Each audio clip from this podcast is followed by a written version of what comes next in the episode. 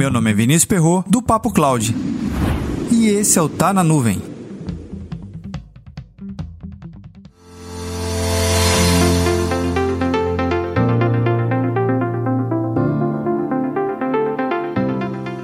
Me fizeram a seguinte pergunta nessas últimas semanas: Como posso garantir a segurança das informações dos meus sistemas em situação de home office?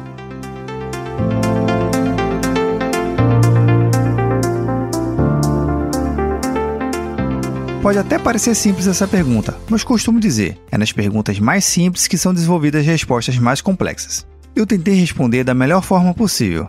Só para você entender antes qual foi a minha resposta. Eu me considero analfabeto funcional no quesito segurança da informação, tudo que já li e venho lendo ao longo desses anos está mais para boas práticas de usuários do que qualquer outro conhecimento específico da segurança da informação. E o que compreendo sobre segurança é uma visão muito ampla e nada muito específico como tipos de vulnerabilidades, ataques, brechas e tantos outros temas da área. Nesse aspecto, eu sou um usuário bem comportado, se é assim que eu posso me classificar. Mas voltando ao ponto da pergunta. Primeiro, não é porque os usuários estão em home office que se preocupar com acesso aos dados deveria ser algo tão preocupante fica uma impressão de que só porque os usuários acessam sistemas fisicamente na rede da empresa, o ambiente está seguro. Bem, ao menos eu sei que isso não é uma verdade absoluta.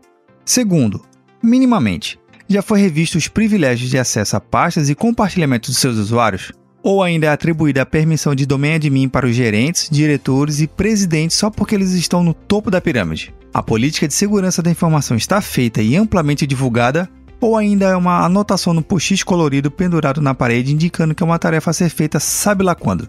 Terceiro, qual foi a última vez que você fez um levantamento de vulnerabilidade do seu ambiente? E de novo, eu não sou especialista em segurança, mas tenho um entendimento que só ter um antivírus e um faro da modinha não são garantias do seu ambiente protegido e seguro.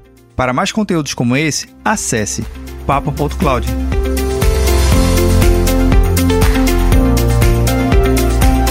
Ah, e a minha resposta para a pergunta foi o seguinte: busque implantar qualquer solução de home office nesse momento junto com um parceiro e coloque isso em pautas das reuniões de alinhamento e se comprometa com as diretrizes apresentadas.